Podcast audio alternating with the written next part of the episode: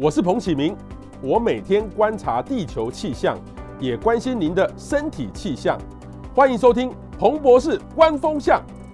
那我们今天呢，要给大家谈一谈就是洗肾的问题，也欢迎大家呢能够分享出去，让你的朋友能够知道。因为很多人我所知道的，很多人都不再注意这个肾了哈，只觉得说啊，你肾不好，肾亏，性功能不好，这是不正确的观念哦。呃，因为呢有两个数据哈，第一个是台湾的肾脏病的盛行率，还有透析的盛行率都是高居世界排名第一哈。两个数据哦，肾脏病一个是这个透析盛行率，那第二个。呢是肾脏相关疾病也在十大死因里面排名第九，所以肾到底是怎么坏的哈？我们台湾的怎么会有那么多的洗肾人口在这边？然后另外一个呢，我还有新闻报道说，很多人罹患肾脏病自己都不知道哈。像我自己以前想尿尿有泡泡，我都不知道自己有没有肾脏病，后来还好去找了医生，医生说，哎，彭博士你赶快呃调整一下你的身体，还是回得去的。所以我就身体到现在为止都很健康。可是自己到底很多的朋友都不重视这个问题，所以今天呢，我们邀请到。台北医学大学附设医院的肾脏内科医师林彦仲来跟大家来谈谈洗肾的问题。林医师你好，你好，你好，谢谢主持人，谢谢彭博士。好，我是呃肾脏内科林彦仲医师。好，所以也请各位呢有任何的困扰哈，不好意思问的，或者是说想要去看医生哈啊自己还不知道怎么去的，可以先出来卫教一下哈，能够能够让让自己能够知道之后，最重要的是赶快分享，让你的朋友知道，因为很多的朋友哈应该饮食不正常，暴饮暴。暴食，自己犯了肾脏病都不知道，赶快分享出去，帮助你的朋友们啊！哈，那我先介绍一下林医师哈，林医师是哇，阳明大学现在叫做国立阳明交通大学，大学已经被并了，被并被并了，没有你们并了别人，阳明交通大学的这个医学系，然后你现在是北医的医学博士啦，是是是，是，然后博士，他是肾脏很有名的临床博士，然后他本身呢就是属于你一直都是在肾脏科吗？对对，没错，我们肾脏科其实训练五年了，训练。对对对，然后出来是肾脏专科医师，肾脏专科。那在在我在北医又再继续念临床医学博士。OK，好，嗯，好，所以这个是非常优秀的这个医生哈。那肾脏的功能哈，首先帮大家问哈，肾脏的功能是什么？在身体里的哪里？那出毛病的时候会怎么样？哦。其实我们肾脏的功能哦，其实除了大家所熟知的就是尿毒以外哦，其实还有很多功能，比如说血血压的功能，肾脏好，血压就会维持正常。啊，另外的贫血的问题，肾脏好，贫血也就不会发生。所以其实除了所谓的排尿、排毒，那还有一些内分泌的功能、荷尔蒙的功能、血压的功能。所以其实肾脏的功能其实是非常繁重的。所以肾脏如果出毛病的话，其实我们会面临一个问题，就是高血压。然后水肿，然后贫血，哦，甚至会造导致洗肾。好，那洗肾是大家最不不想要去面对的问题。那我们在门诊当中都是尽量去帮大家去排除这个肾脏的功能。最重要是要有一个健康的生活，健康的生活非常的重要，对于肾脏的负担也会减少。那有各个不同的一个状况，在做一个考量。那是医生，肾脏是在是在这下面这两，我这样摸了对不对？嗯，不对，我们是在后腰，后腰，后腰，对。我们是在后腰，对，所以有些我们门诊的病患病友常常会说啊，我后腰很痛，但是其实肾脏很特别，就是说它其实也是沉默的器官，它其实如果真的有问题的话，它不会叫痛，它反而是用一些其他的方方式来表现，比如说泡泡尿，泡泡尿就其实一个很重要的一个方法，一个监测的方法，还有水肿，常常有人就是水肿。就是肾脏表现为水肿的问题。医生，水肿跟突然胖胖的有什么不一样？哦，水肿跟胖其实不一样，但是呃，一般水肿的话，一般我们会去压按压。通常水肿的分就是可以按压下去，然后不会回弹的，那个叫做那个叫做水肿，就是如果。咽下去可以回弹的话，那个就不那有时候脸也会水肿啊，也会也会，尤其是睡眠嗯比较睡前喝的比较多水分的时候，其实在体液的分布经过晚上睡眠的时候，体液分布会有时候早早上起来会有点眼皮肿肿的。OK，医生问说压下去弹的会弹会弹 弹不太起来，弹不太起来。通常是在越底下越越越底下越容易侦测出来。OK，好，医生你刚才讲到肾脏的功能哈，我们从小就有人一直讲说。肾脏不好哈，肾亏就性功能不好，就会这种开开玩笑有这样。可是你刚才讲了半天，跟性生活都没有关系，对，性能力没关系。是是是，真的吗？其实它其实肾脏呃肾脏跟性能力没有直接的关系，但是呢，其实慢性肾脏病或洗肾的病人，他的性性的功能的确是会有障碍的。哦，那但是呃，经过这个要经过换肾之后，他们的呃生育的功能或性的功能才会真正的完全的恢复。OK，对，所以大家如果是这方面的话，还是要好好保护肾脏。OK，那好，大家才避免到一些问题。好，可是大多数人罹患肾脏病是真的都不知道，所以像去找找你的人，应该大概就是真的。几乎都要洗肾了吗？还是说这个今天我们的节目就是告诉大家哈，要是有一点点状况，早一点找医生还救得回来；如果太晚找，就回不去了，就就不不可逆的，对不对？嗯，很多人担心看肾脏科医师，大家觉得说看肾脏科就是要洗肾了，或者说肾亏，不不敢跟人家分享啊。那其实跟大家解释一下，其实看肾脏科医生并不是代表你要洗肾了，而且是而且是多一个呃专科医师。保证，呃，就是对你的肾脏功能的一个保证。那可以，我们有一些方法可以让你的肾脏功能能够维持在稳定，而避免进入洗肾的一个状况。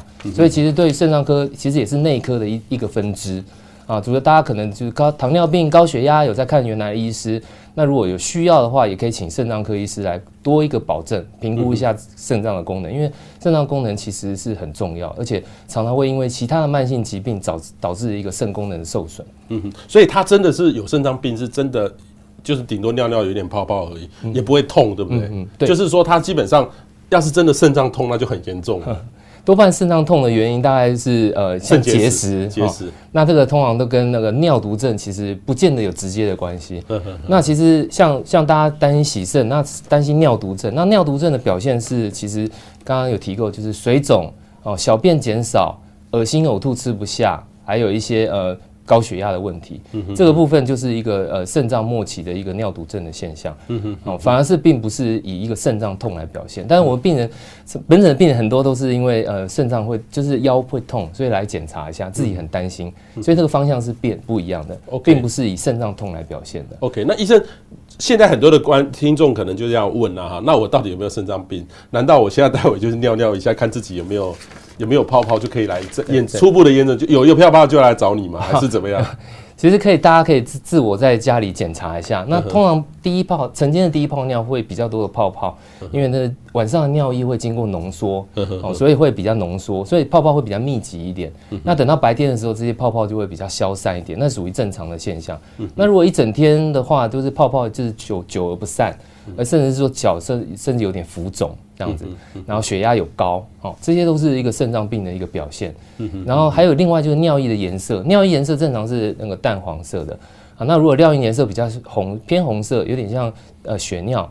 或者说尿液颜色是茶色的，这些部分就是可以再观察一下，就是可以来肾脏科做一个尿液的评估。哦，尿液的评估检查哈。好，那哪些人是肾脏病的高危险群？这个肾脏病是不是以前我就记得是说，像我以前呃家族里面有一些长辈，好，我记得以前哈他们那个讲到洗肾，哇，这个以前没有健保的时候，哇，洗肾很像这个家庭要毁掉一样。以前洗肾是很贵的，是是是，就基本上倾家荡产要卖卖房子来洗肾。以前还没有健保。的时候洗肾是自费的时候，是第一洗一次大概就一万一万块，洗一次一万块，那一个礼拜要洗几次？一个礼拜要洗三次，一个礼拜要三万块，对对，那一个月不是要再贵一万？对，而且那是在三十年前，那个时候这个房子可能才几十万而已，的确是倾家荡产，倾家荡产。但是现在有健保以后，的确是呃完全健保给付了，对，所以这个部分的问题就会比较少。所以意思是说，现在万一真的要洗肾，也不用那么担心，是不用不会倾家荡产，是是是是，但是还是要费用吧？还是要费用，就是说还是有部分负担的费用，还有一些呃洗肾相关的一些药物的支出的费用，对，然后还有一个看护看护的费用，那些都是一些一些成本，因为他洗肾的病人呃会遇到一些住院的问题哈，还有看病的问题，这个部分会会比较次数会比较多，比较次数多一点哈。那这个高危险群是不是稍微到，例如说他的一定年纪有高血压或是怎么样，就是他的高危险群？对，其实洗肾。肾脏病其实是一个老年病，老年病，它是个绝对绝对是一个老年病。对，呃，那其实洗肾的人口在我们评估起来，其实六十五岁以上的人口比较多了。六十五岁以上要洗肾，对，通常都是有三高啦，三高，糖尿病、高血压、高血脂，甚至尿酸，哈，这些都是嗯肾脏病的一个高风险群。那还有一些就是呃不当的用药，使用的药物，包括止痛药啊，或者是消炎药。或者是一些呃不来历不明的中药，或者是一些呃健康食品来路不明的健康食品，通常都是一些呃这些一些危险因子才会造成那个呃肾脏病的一个高危险。嗯哼，对，所以其实呃年轻人如果他就生活习惯又很正常，并没有特别的一些不良的嗜好。那其实离肾脏病的风险，其实其实相对来讲，年纪大的病人是高很多。年纪大的人高很多。嗯、那好，六十五岁是不是基本上人到老都几乎都要要来洗肾啊？其实其实其实我们看到的是这样子没错，但是其实呃。那老人家其实有很多也是很健康的，所以其实还是要来医医院检查这样子。OK OK。那其实老人现在都有健健康检查，其实有包括说尿液检查这个部分，就可以抓到一些呃一些一些问题。那年轻人的话，我也是建议，如果可以的，公司体检两两三年至少做一次体检，也可以预防就是呃肾脏病的一个发生这样子。OK。好，然后另外一个呢，肾到底是怎么坏的哈？那为什么台湾有那么多的？这这这数据是真的哈，就是说洗肾八万人是是超过八万，超过八万人，已经超过了。对，在二零一七年已经是八万两千人了，所以现相信现在应该是八万五到九万人，因为每年大概会增加两两千人固定洗肾。那其实呃洗洗肾肾脏是怎么坏的？其实它是一个缓慢的过程，它就是呃也许是在早期的时候，糖尿病高血压没有控制得非常好。那可能就是慢慢的影响到肾脏的功能，那或者是说在在呃在一个年纪人口老化、血管硬化，或甚至肾功能的退化、衰退的部分，没有好好的及时的去挽救，所以会让肾功能进入到呃只剩下正常人的十五分以下，我们叫做末期肾病。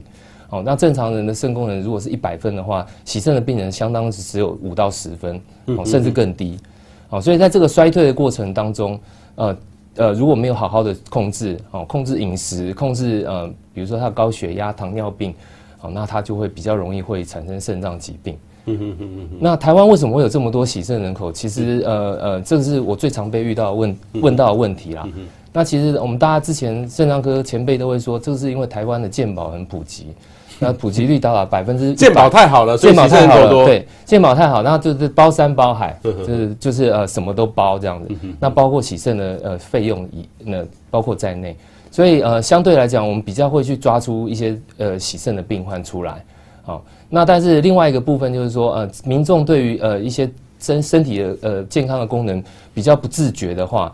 也许也是我们肾脏科医师的责任，就是说要让民众知道说自己的肾脏的功能在一个什么样的阶段能够预防这样子。嗯嗯。那所以我觉得是很多的原因啊。那还有台湾的民众也就是很喜欢就是药物的使用，那药物的使用再加上呃健保的药物，再加上自己的一些呃健康食品的用药交互作用之下。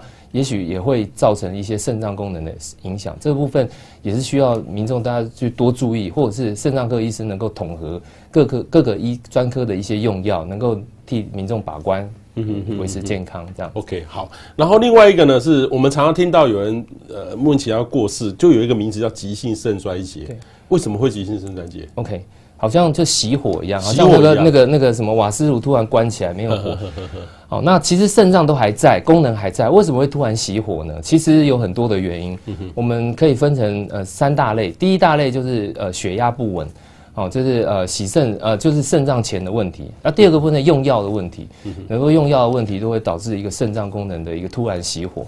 那第三个就是肾脏后的一些呃，比如说尿不干、尿不出来、射护腺的问题、结石的问题，这个肾肾脏后面的问题。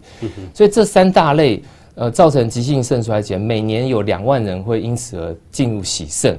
哦。但是只有洗第一次，好，那这这个两万人，那但是长期洗肾只有两千位嘛，所以很多人就是洗个一次，那之后之后就没有再洗肾了，所以它但是但是急性肾衰竭对于一些加护病房的一些一些预后评估哈，或者是说它的重症的。严重度的评估都是一个很重要的指标，所以能够预防急性肾衰竭也是非常重要的一环。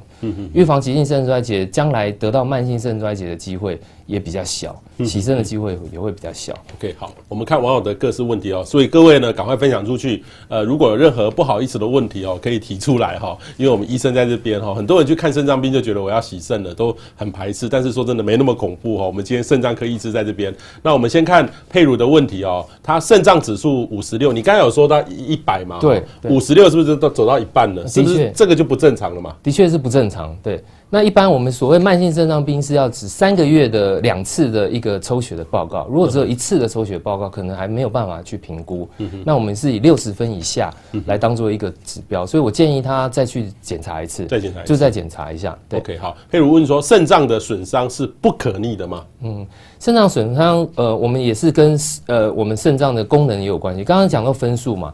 我们大概是以四十五分为做一个界限，如果四十五分以上呢，基本上还是可逆的。如果四十五分以下的话，不可逆的呃机会是比较大一点。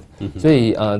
提早知道自己的肾功能，还是一个非常重要的一件事情。嗯哼，如果低于四十五分就就比较可逆，比较比较难，比较难。OK 啊，如果有一点小泡泡，早一点治疗，对，就可逆的会对可逆的机会蛮大。但是年纪大的跟年纪轻的肾的功能还是有差吧？有差有差。你呃，正常就算如果没有什么疾病造成的影响，正常肾功能。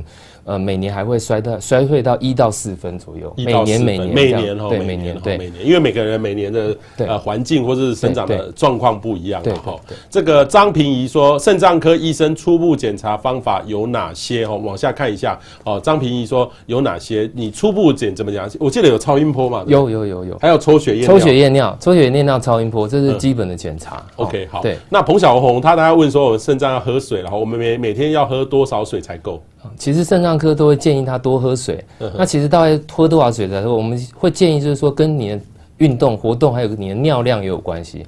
那正常的一篇一排尿量大概是一千五百 CC，如果没有特别活动的话，我们再加上一些流汗造成的损损失，大概两千 CC 以上，OK，还是一个基本。那但是如果跟你的活动、你的运动量很大，或者是说你常常很很容易流汗的人，也许可以再多个五百。也许两千五百或或以上都可以。对，但嗯，我问过一个医生哈，他跟我说，彭博士，咖啡把咖啡当水，嗯，咖啡不是水，或是拿茶叶，茶叶的水。跟水是不一样的，嗯、是这样吗？是说有肾脏病，不是说我喝我喝两千 CC 的，你看我买那个茶特瓶的茶，嗯嗯就可以了。对，因为其他茶啡茶叶里面也有含有咖啡因，咖啡因、啊，咖啡里面也有，那其实有一点利尿的功能，呵呵所以会增加水分的带呃呃流失。对，所以这样子如果没有适当补充水分的话，其实是是有点危险，有点危险。对对对，所以建议还是要额外的多喝水。所以单纯的喝水，我有遇过一些人，他就是不喝白开水，嗯、就只只喝这种瓶装或是任何有饮料的水。嗯，这是很容易有会有肾脏病吗？比较不建议这样做，也是希望说能够多多喝一些开水。就是 OK，对，OK，好。那杨妹妹说哈，肾不好是不是跟化学酱油有关？其实酱油真的是一个很重要，因为我们酱油有很多种不同的呃方法去。其实我有时候拿酱油一起来看，对。就是我们我们都知道买要好一点点的，贵一点点。但是你如果买很一般的拿起来看，哇操，全部都是化学添加物。其实那些添加物里面都有一些氮磷钾，就是有有可能会对肾脏病的一个风险在里面。所以这个是非常重要，就是还是说呃呃调味料的部分，酱油的部分还是尽量减少，它口味淡一点会比较好。好，这个 Looking 问到说哈，腰左后有点酸，又不会太酸，尿泡蛮多的哈，蛮多的泡泡哈，不知道有什么方法可以去做检查。这个我建议你要去看医生的哈，因为因为尿泡泡，我像我以前年轻的时候，有一阵子就觉得尿泡泡，就是说喝完酒。喝酒的时候，那个酒哦，尤其是喝了烈烈酒，那个泡泡好多。嗯，然后喝正常的水就不会有泡泡。这我的印象啊。所以后来我也去问医生，医生说：“哎，彭博士，你要注意一下。”所以我后来我身体检查就回到正常的状况。是是。有泡泡，他如果长期观察，医生你刚刚有说过泡泡的准则嘛？是是。基本上还是要去看医生，还是要去检查一下，要去检查一下。哦，好。这个譬如说长时间水肿要做什么检查？是。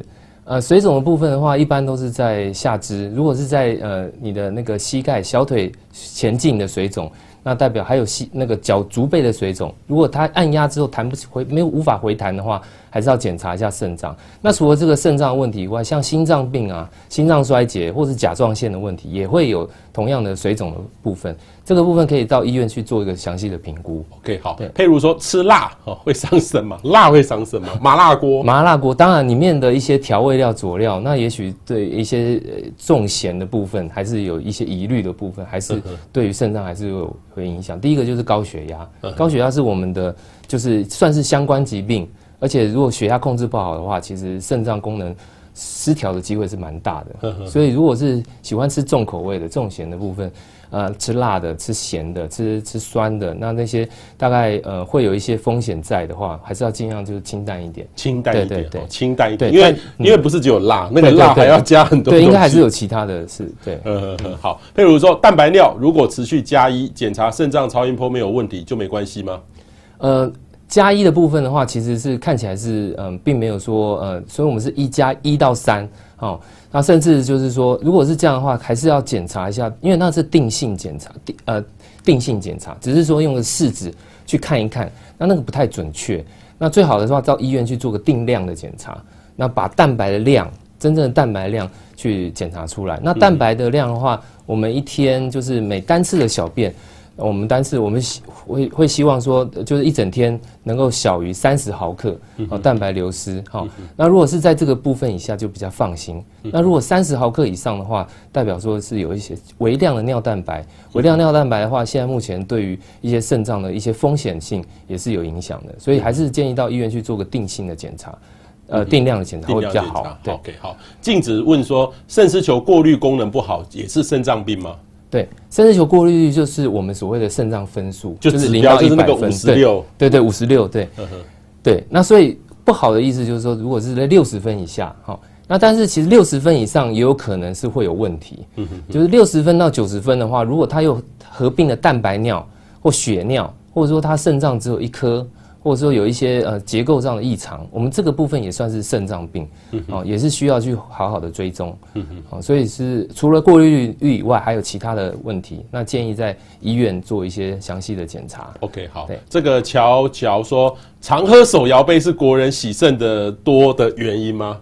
其实就我刚才说的。喝茶，喝不是白开水，对对，就不能称为水，是是，可以这样说吗？是，就是说，如果只喝茶不喝水的话，其实还是会有一些风险的。对，那手摇杯的茶叶，但是也要注意它的来源，就是说，现在有很多是坊间的手摇杯，那但是是不是这种用很好的茶叶，这个就有点疑虑。哎，对哦，这个茶叶来源，茶叶来源，对，因为茶叶的等级我们知道有好有坏。OK，对。好，所以还是要注意。呃，二手平手机、平板、三 C，他说如何预防肾脏病？这个待会我我问题里面有哈。廖志宏说，洗肾跟剩菜重复加热有关系吗？呃，像隔夜的菜哦，其实当然是会有一些呃感染的风险哦，感染、哦、感染风险。那那洗肾的病友，我想他们是比较属于脆弱的一群啊，免疫功能会比较差，而且比较容易受到感染，所以我是建议就是尽量不要。那个呃，吃过呃过隔夜的菜，或者是说隔顿的菜，隔顿的菜，对对对，因为夏冬天还好，如果夏天的话容易坏掉，容易坏掉，对对对，而且食物加热再加热之后，它会释放出一些毒素啦。OK，对对，有一些呃有些呃毒素会经过热热热的部分会经过一些转换，所以我觉得是建议是不要。OK，尤其是洗肾的病友，洗肾的病友，特别是洗肾的病友比较敏感的哈。对，所以各位有问题，待会都可以尽量提出来，然后尽量呃分享让你的朋友可以知道哈。好，医生，什么是泡泡肾？我们刚才讲了泡泡尿，泡泡肾跟泡泡尿不一样，它是完全不一样。对，对，泡泡肾是我们所谓的泡泡肾是叫做多囊肾。啊，多囊肾是一个基因的问题，大概发生率大概八百八百分之一。那呃，这个这些基因的问题通常都是家族性的。哦，所以是兄弟姐妹或者是爸妈都有一些遗传性的话，它会影响泡泡，造成那个呃多囊肾。那多囊肾跟洗肾的关系呢？其实，嗯，大概洗肾的病友里面，大概有大概一 percent 的病人是从泡泡肾，就是所谓多囊肾进来的。那他们的特色就是说，他他肾功能大概都六大概六十几岁的时候开始出现了一些问题，这样子。那那这个其实是一个呃基因的问题，那这样现在也有很好的呃治疗在这个部分，那所以我相信应该是呃可以控制得了的，对，所以大家不用担心，就是还是有家族的问题是需要呃需要在肾脏科追踪，可以再来肾脏科再看一下。对，OK 好，然后那个医生，我刚才问过你，水肿是肾脏有问题，肿还是胖怎么分？你用说压下去反弹回来，可是有些人就是我天生就是胖啊，好，我自己有一个一有一个。实验的可以跟你分享，就是说，呃，例如说喝水喝少一点，那天喝少一点，跟你喝水照身上喝有没有什么差别？看照照镜子就知道有没有水肿。可是那个是脸，通常是脸的感觉胖胖，是真的水肿会水肿到很厉害，对不对？对，水肿真的很厉害，有些水肿是会整个人都肿，整个全身都肿起来。啊，也会胖吗？呃，看起来就是胖胖的这样子，但是呃，那个跟那个跟一般不一样，一般的胖。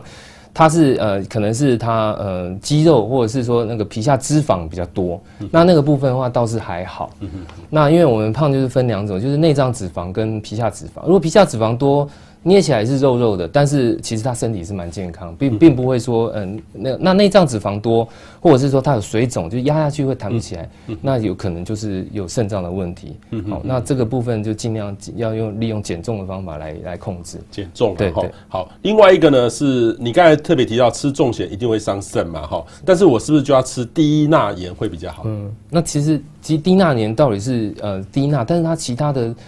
呃，钙磷钾是会不会比较高呢？对，嗯、这也是比较担心的，因为洗洗肾的病友还是要注意，就是说钾离子的问题。OK，对，钾离子的问题，如果钾离子过高的话，也会造成一些心脏心律不整的一些风险。哦，钾离子，对对对，要注意一下钾离子。钾这个 K 哈，这个也也也也很重要哈，请大家特别注意哈。然后痛风就会洗肾吗？是，那痛风其实是一个喝酒喝酒喝酒对。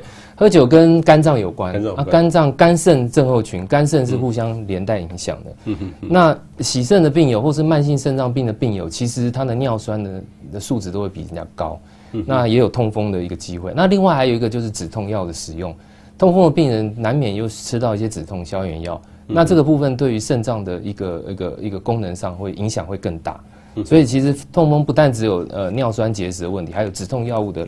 滥用的问题，这也可能会造成一些洗肾的风险，所以有痛风应该好好的追踪治疗。那现在都有很好的药物去治疗这方面的一个问题，建议在医院找专科的医师来治疗。这样，我跟医生分享，就是我以前有时候这个得到，例如说流感或感冒啦，或感冒的时候，然后会去一些诊所，那诊所就会开好多药，然后很像就是他把你可能会有的症状，会咳嗽什么症状都。一包我给你好多，这样吃下去。是，然后当然马上就药到病除，然后 可是 病除，可是问题是说，我记得吃完一天我都不敢吃，因为那个尿尿都好多泡泡，是我也没有喝酒，也没有干嘛，那个是就是。一般的西药是不是会造成肾脏很大的负担？是，其实其实那个泡泡的原因很多。那除了这样，呃，感冒感冒影响的一些呃，比如说发烧，发烧本身就是一个呃泡泡，肾脏有泡泡的一个原因。那另外药物药物里面有消炎止痛药，这个部分也是一个泡泡增加的一个原因。所以有很多很多的原因。所以其实呃，尽量不要呃，我建议的感冒的用药就是三到五天的适量就可以。三到五天，对对，不不需要长期的使用。如果常常会需要去看，看呃拿一些止痛消炎药这个部分的话，建议来医院再检查一下肾脏，比较放心。Okay, 定期检查哦，定期一这个肾脏是要定期检查，不是坏掉才要检查。好，请大家注意哈。然后很多糖尿病的患者到最后都要洗肾，嗯、糖尿病跟这个肾是什么关系？对，糖尿病是我们呃洗肾的病友的最大宗来源。糖尿病完了就要去洗肾，洗肾的病友大概有一半左右都是来自于糖尿病。哦，那糖尿病通常都是呃血糖控制不良，血糖控制不良久了以后，呃肾脏算是血糖糖尿病的一个并发症。嗯哼嗯，那叫做呃肾脏糖尿病肾病变。嗯哼嗯，那所以呃呃这个部分的话，对于洗肾的一个贡献度很大。所以大家呃如果是嗯、呃、糖尿病的病友，真的是要好好的控制血糖。嗯，那血糖很重要，那血糖控制好。以后洗肾的风险才会降低。嗯哼。那现在有很好的降血糖的药物，嗯。那洗肾的风险也会降低。所以其实大家要相信，就是药物的呃一个保护的一个效果。那遵照医师的处处方，然后规则呃检查。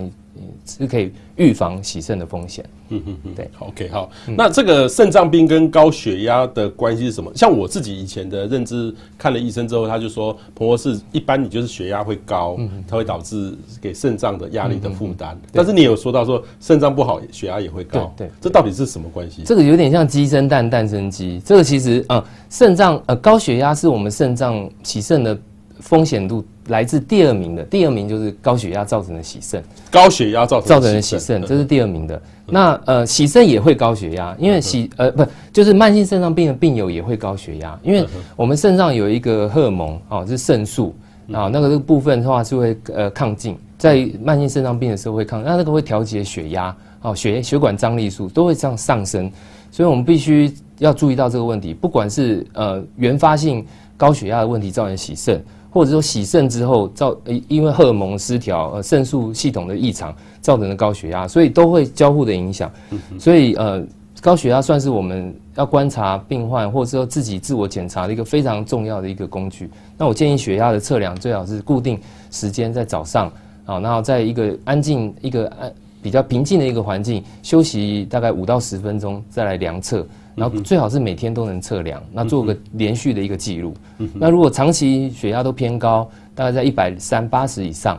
那就可以考虑是来医院检查一下肾脏的功能。嗯，一百三八十哦。是。可是医生，我我像我就有白袍症。是是 是。我去医院要是检查，哇，一百四，一百五。可是我在家里都还蛮正常。是。我也去把家里的医院去拿去拿这个去拿去校正。后来后来校正没问题。那我真的有白袍恐惧症。很多人有白袍恐惧症，那其实，在医院量都会比较高。很多病友都跟我说，你们医院的血压计是坏掉，常常跟家里的量都不一样。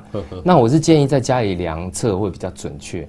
那数据可以带来医院给医师参考。可是你们的医医院的，到底讲，血压计应该是比我们在家里校正更多啊。对对对，但是就是因为量测的时间有时候比较紧张。有时候呃又叫号，又担心那个呃又叫到自己了，然后量到一半，到底是要量还是不量？所以有时候会有一点呃会造成一些紧张。所以那个那个我好奇是说，这种血压哈，我要心情突然就啊放轻松，或是我这样这样这样很很震惊的这样去，这血压就会不一样。有紧张的话，其实增加我们的交感神经的分泌，交交感神经的一些呃活化。那心跳会快，心跳快，血压就会上升，就是会有连带的关系。哦，对对对，所以血压不是稳，不是恒定的，会随着我们情绪跟活动都有关系。因为我记得是说，有时候我在家里量哈，哎，上十分钟前跟十分钟后会不一样，因为可能做了某些事情之后就完全不一样，心情的改变都不一样。对，我们有些病友就很好玩，他就是很盯着那个数字看，所以他觉得有问题，他在量，哎，怎么越量越高，越量越高？其实是一个心情的变化，血压并不会说突然变化那么快。嗯，那所以可能，但是如果是担心或者是说忧虑，或担心这个数字是不是有造成什么问题，所以会一直去量。所以我会建议就是说，就休息，嗯，半个小时后再量。OK，好。我的经验是，要是我前一天睡不好，晚上睡不好，早上起来血压就高，是这对的哈。也会睡眠也跟血压有关系。睡眠跟血压是有很明显的关系哦，请大家注意哈。胖的人是不是很容易造成肾脏病？是。肥胖也是一个呃肾脏病的一个风险，因为主要是代谢异常，哦，三高，三高造成代谢异常，糖尿病，哦，血脂肪高或者是尿酸，这些也都是糖呃肾脏病的一个呃相关疾病。那经过这样减，经过减重或治疗肥胖之后，肾脏的功能也会有所改善，所以其实是有相关性的。嗯那呃，如果是过重的话，我建议就是说控制在标准体重。那饮食的话，建建议就是均衡饮食，那尽尽量少油少盐。嗯，好，那那其实运动也是很重要。像有些病友就是他比较不爱运动，那造成了一些呃，像是中中枢性肥胖。好，那那些部分的话，可以借由运动重训来改变自己身体的体质。嗯，好，所以啊，这个部分的话，对于呃肾脏的功能还都是会有一些帮助的。所以可以其实可以控制。大家可以控制，以这个控制肥胖为主。那另外，现在还有一个糖尿病的新药，那其实可以用来作为减重的需需需要。那这个其实呃有很多，我知道很多医生偷偷有在自己在使用。所以我觉得呃，其实大家可以注意这个问题，就是肥胖跟肾脏的问题其实是有密切的相关的。哦，肥胖跟肾这个这个肾脏的问题很有关系，大家注意一下哈。但是呢，就是就是如果已经在洗肾了，或者是说呃他已经营养不良了。那我们不建议就是过度的减重，这个是要因人，还是要在减重，还是要在一个医院，在医师的监视之下来进行。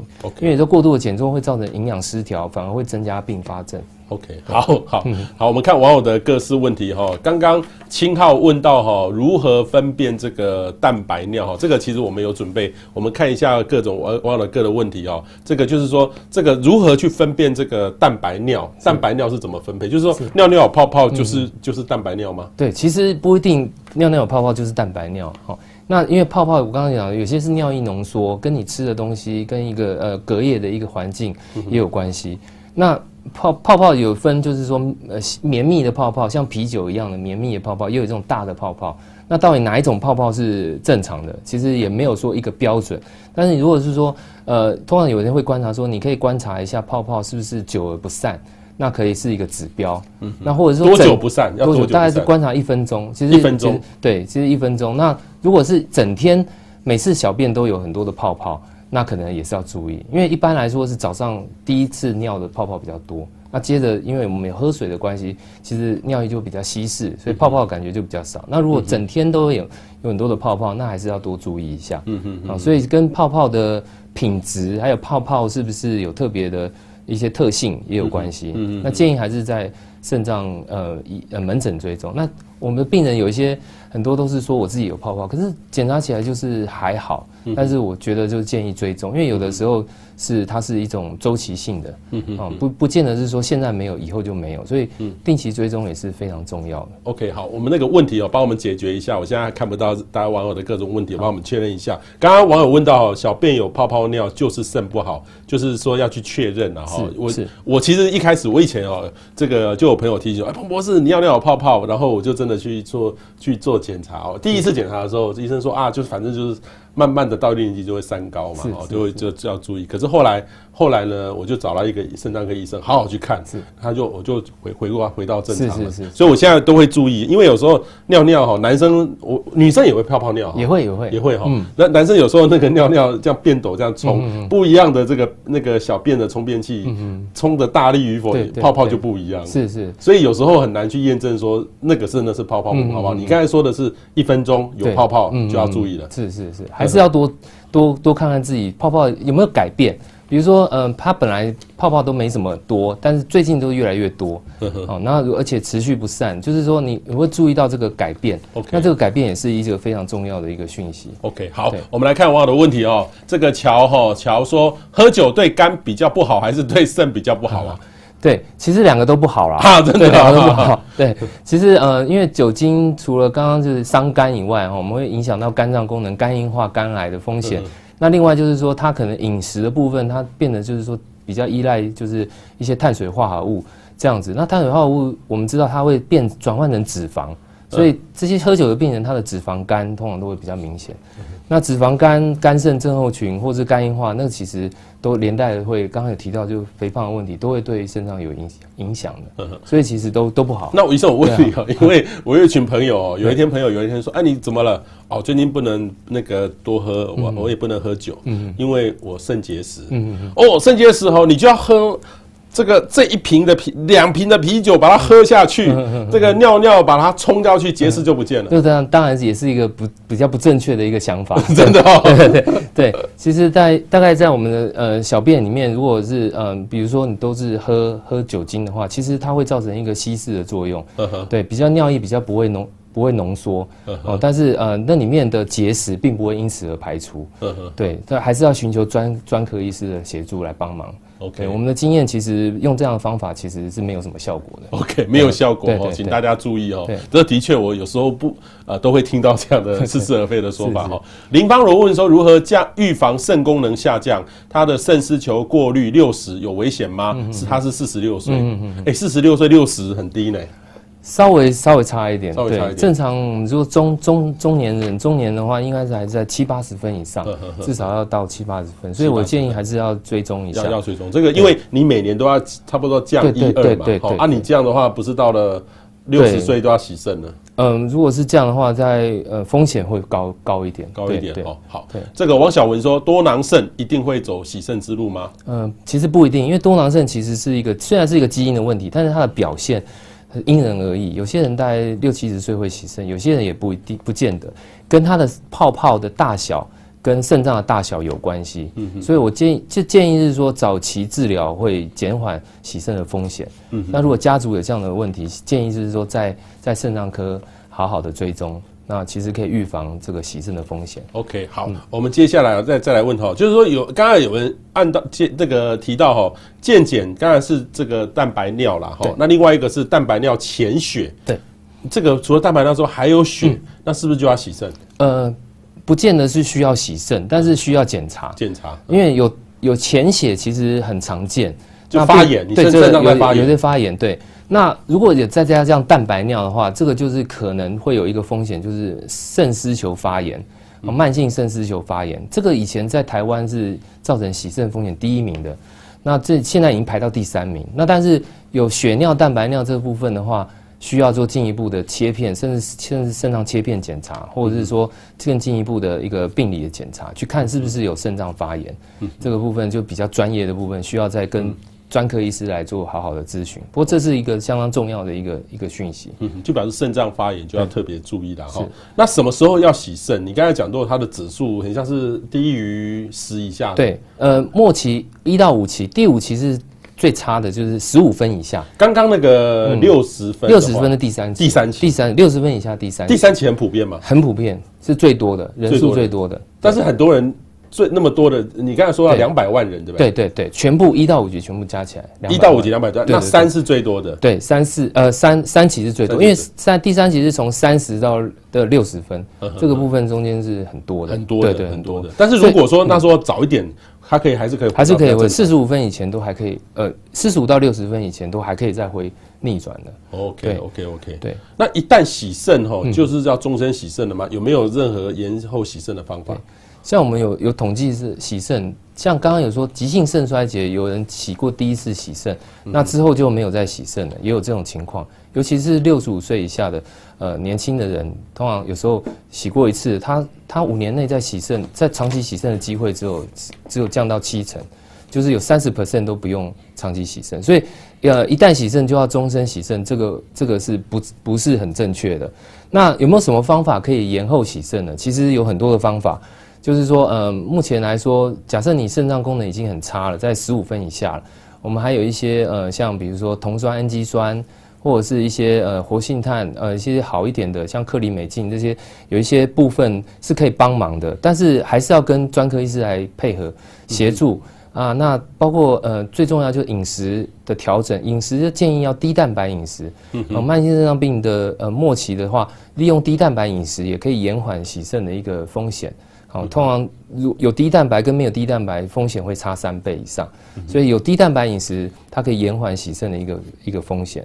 好，所以有很多很多的方法。那建议就是说，呃，大家可以在肾脏专科医师来做一个呃一个好好的配合，就是配合医师的医嘱，然后自己的生活的呃一些饮食的内容，还有一些生活习惯的调整，那这些都会延缓洗肾的一个风险，可以避免洗肾的一个机会。嗯嗯嗯。好，医生，如果是有洗肾哈。我心心里面就想到说，那喜肾都要去定期的医院，嗯，那我要是出国旅游，当然现在不能出国了哈，是不是喜肾的病人要出国，例如说一个一个礼拜，基本上说没办法，到国外就没办法了。其实也是还是有办法，就是说在国外找一个信赖的洗肾的诊所。但是在国外，这种资讯相对来讲比较封闭，比较封闭，对的，比较封闭，可能要透过专业的一个协助。OK，嗯，我知道有一些专业的协助或旅行社，他有专业的人能够协调他去当地的洗肾诊所来进行洗肾的业务。那另外一种就是像居家洗肾、腹膜透析。嗯那他就比较不会受到这个出国的问题。那那个他是自己在家里洗肾。那他如果出国的话，他可以把药水送到他们家里居住居住的地方。所以其实也是非常适合推荐给需要常常这个国际移动的一些一些病友们来做做选择。好，另外一个呢就是换肾哦，这个换肾这个容易吗？有什么难的地方？换肾当然是非常不容易，非常不容易，因为因为器官短缺不没有那么容易取得。然后我们台湾大概以前有一半一半的病友都是去境外换肾，他境外大大陆大陆换肾。对，那但二零一五年之后就没有了，就是在统计上面已经都没有了，只剩下境内的。嗯嗯。那境内的话，因为器官短缺，呃，再加上一些呃。民俗观念的觉得说这个是就是不不好，所以呃我们大概每年只有三百位病友能够换肾，三百个哦，只有三百位，那么少。对，像国外的医学中心大概一年就三百位，帮帮病人一个医学一个医学中心就三百位，对。那我们全国才全国才三百位，还是太少。但是这个牵扯到一些器官捐赠的一些议题，还有伦理的议题。那呃就是说就是说。在等待换肾的人有六千位啦，六千位，六千位，对，而且这个数字还在慢慢的增加当中，对，所以这样子，理论说，如果器官按照平均分配的话，等三十年都等不到，但是它会因为一个分数去评估，哦，越年轻共病症越少，哦，嗯，存活时间越久的，他会优先给他们。所以几乎六十五岁以上换肾的机会就非常非常少了。嗯嗯，因为这个是分配的问题。所以大概呃，平均从洗肾开始等到换肾成功，大概等六年了。六年了，平均是等六年。哇，呃，这个是最好的一个状况。嗯嗯，所以所以其实大家好好顾顾肾，真的，现在不不会遇到这个问题。OK 哈，真的要再赶快顾肾哈。然后为什么很多人洗肾洗到最后都要截肢啊？嗯。其实这是一个风险，就是血管硬化，包括老化、老化现象、血管硬化都是呃洗肾病友的一个特别的风险。因为我们常常呃，我们洗肾病友最重要就是钙片，要吃钙片。那钙片吃钙片是为了要降血磷，哦，磷会太高，因为我们吃肉吃蛋都会有磷的产生，那钙磷沉积就变成血管硬化，所以它硬化都是在最周边的地方，那下肢刚好就是在最周边的地方容易产生，哦，但是呃。其实常常会遇到这个问题，就是说，等你发现的时候都已经太晚了，都已经需要截肢了。但是，呃，如果可以早期发现，就是用一些血管的整形术或者是一些血管的一些药物去控制它，它就比不见得需要到时候是截肢。好，那有些人截肢之后，其实生活品质非常差，就继续几乎是卧床现状态。那心肺功能也会受到影响。几乎我们的经验里面，截肢之后大概呃一两年，大概就。就就就就走了这样，所以其实，呃，如果能够早期预防哈，避免截肢的风险，我想应该是很重要的。嗯，对对，洗肾病友的一个一个生活品质是非常重要的。OK，好，我们一起来完整的回答网友的问题哈。林心瑜说，喝乳清蛋白、植物蛋白等饮品也对肾脏不好吗？呃，其实如果是一个低蛋白的一个呃一个策略来保护肾脏的话。过多的蛋白质的确是不好，但是也要跟营养师配合一下，因为我们我们就希望它也要足够的热量啊，热量也要足够。那热量来源有三个元素嘛，蛋白质、碳水化合物跟跟油脂。如果它其他两项，比如说它有糖尿病，它碳水化合物它没办法吃太多，然后它有肥胖的问题，脂肪没有办法，那它就只能靠这个蛋白质的一个摄取维持它的热量。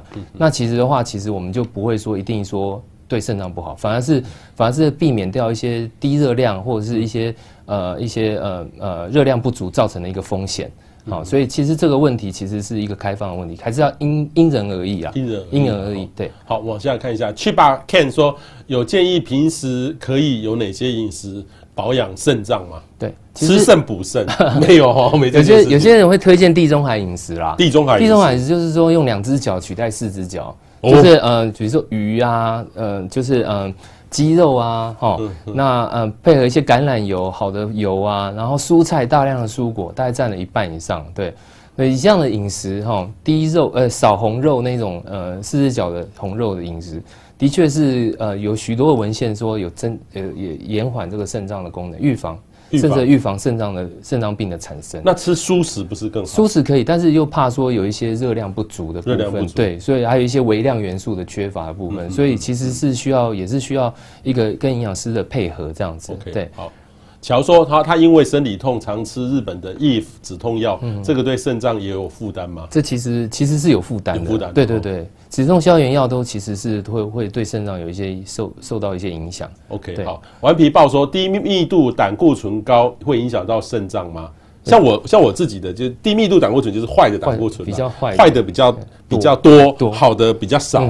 好，我一直一直在尝试把身体，就是哎，我要吃什么，慢慢再再调过来。对，我慢慢调。但是说真的，这动的没那么快。对，那其实胆固醇有的是有些吃跟吃有时候相关性也不不见得那么大，有些是体质，就是说它的家族性的坏的胆固醇就比较高。而这些族群的话，大概。很早期就会有一些心血管的问题，血管会比较硬化一点，所以这个对于肾脏的血管也是会有一些影响。所以建议也是要追踪与控制。如果有家族性的问题，家族性的高胆固醇血症，那这个都要更积极的去控制。那平常饮食的控制，如果有这样的问题的话，那一些炸的啊，或者是一些油脂的部分，三层肉或者是一些呃控肉，那些都要要减少一点。OK，好。王小文说。泡泡肾只能做定期追踪跟尿液检查，有没有其他的防护措施跟保养？呃，呃，有，就其实呃，泡泡肾的病友，其实我们会发现他三四十岁的时候就开始看肾脏科了，啊、嗯呃，那还是会一直会来医院。那会来医院的原因其实是有两个原因，第一个就是说它会有结石的问题，因为它泡泡很多在肾脏里面，常常会产生结石。那第二个就是说它会有一个血尿的问题，哈、哦，跟感染的问题。所以这个其实就是说多喝水，然后预防感染风险，然后规则追踪这个。基本上就可以预防大部分的一个呃泡泡肾的一个并发症。那长期来说，到五六十岁以后，肾功能退化这部分的话，也有很好的药物的治疗。那目前来讲都可以使用，所以也是建议在肾脏科来进行那个追踪这样子。嗯，好，这个 Angel 说血压药一直无法让血压下降，是肾脏的问题吗？对，其实，在国外，肾脏科医生处理最多就是血压、高血压的问题。嗯嗯嗯。所以，我们肾脏病的特别病病友，通常血压都特别的高。嗯嗯。通通常到一百八、一百九哈。常常有些洗肾的病人，我们看到血压都高到两百。嗯嗯。所以其实呃，肾脏跟高血压的风险是相关性的。所以要怎么保护？其实就是说呃，低油呃低低低盐、低油脂。嗯。哦，那喝汤，比如说喝汤的话，就尽量减少。那喝水其实是比较 open，比较还好一点，那就是尽量尽量减少饮食的盐分的摄取。那还有一些就是呃血压药物的使用，那血压药物使用还有很多种，A B C D E，那其实跟各个不同的状况也有关系，所以建议还是跟各个医师来做一个配合。那相信如果跟经过医师的配合调调调药之后，其实血压在肾脏病其实也不见得是一个非常难以控制的一个问题啦。嗯嗯，对啊。好，譬如说平常要怎么保护肾脏呢？然后陈淑妹说换肾患者如何保养？这两个一个是正常的人，一个是患呃这种所谓的洗肾的患者。对，呃正常人的话，其实我是建议，如果他没有一些危险风险家族史。三高风险家族史的话，其实饮食上面跟正常人一模一样，但是就注意不要憋尿这样子。那呃，如果是患肾的族群的话，理论上还是当慢性肾脏病病人，那就定期要追踪抽血。然后验尿，然后呃呃使用药物要注意，因为换肾的人一般来说就会使用很多的抗排斥药物，嗯，所以药物跟药物交互作用其实很很很常见，所以建议在在门诊追踪。那自自我检查就看蛋白尿有没有泡泡尿啦，有没有高血压这个部分，刚刚就都有带到了。对，好，三科说喝喝绿茶对肾脏的影响，因为我猜想这个三科他应该是说。呃，平常他每天都把绿茶当水喝，嗯、只喝绿茶不喝水，嗯嗯嗯，是这样吗？这样会这样就不好了。就是水分的呃茶类的摄取是蛮多的这样子，呵呵对，这也是又回到原来的问题，就是说那个茶是不是一个可信赖的？那其实大部分大家都是去呃 Seven Eleven 或是便利商常常买那种罐装的那种茶叶。好，那但是呃，还是有一些手摇杯哈，那这个还是会有，除了茶叶问题的话，还有一些糖的问题哦，还有一些呃一些，比如说它那个是不是化学或者什么，就是很难讲，所以我建议就是说适量就好了，适量对适量就好了，还是喝白开水是最好的。当然，像我自己都都喝很多白开水哦，这个呃，当然我也喝咖啡，但是我就是定。定义成说每天只能喝多少，超过我不能把。有以前我到美国去哈，哎美老美把咖啡当水喝，后来有一次医生跟我说，不是这个咖啡是咖啡，我说咖啡不是水吗？水下去就很像说木瓜牛奶，我们先吃木瓜再喝牛奶，不是到最后变木瓜。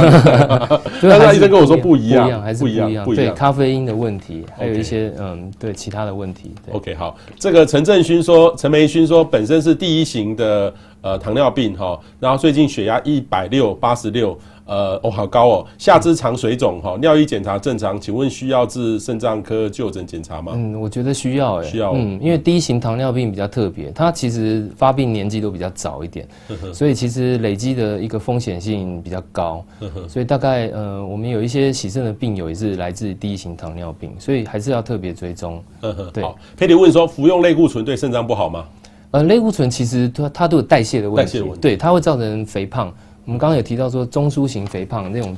内脏肥胖，那其实是对肾脏是不好的，所以长期服用类固醇也要特别注意哦，要在肾脏对评估功能。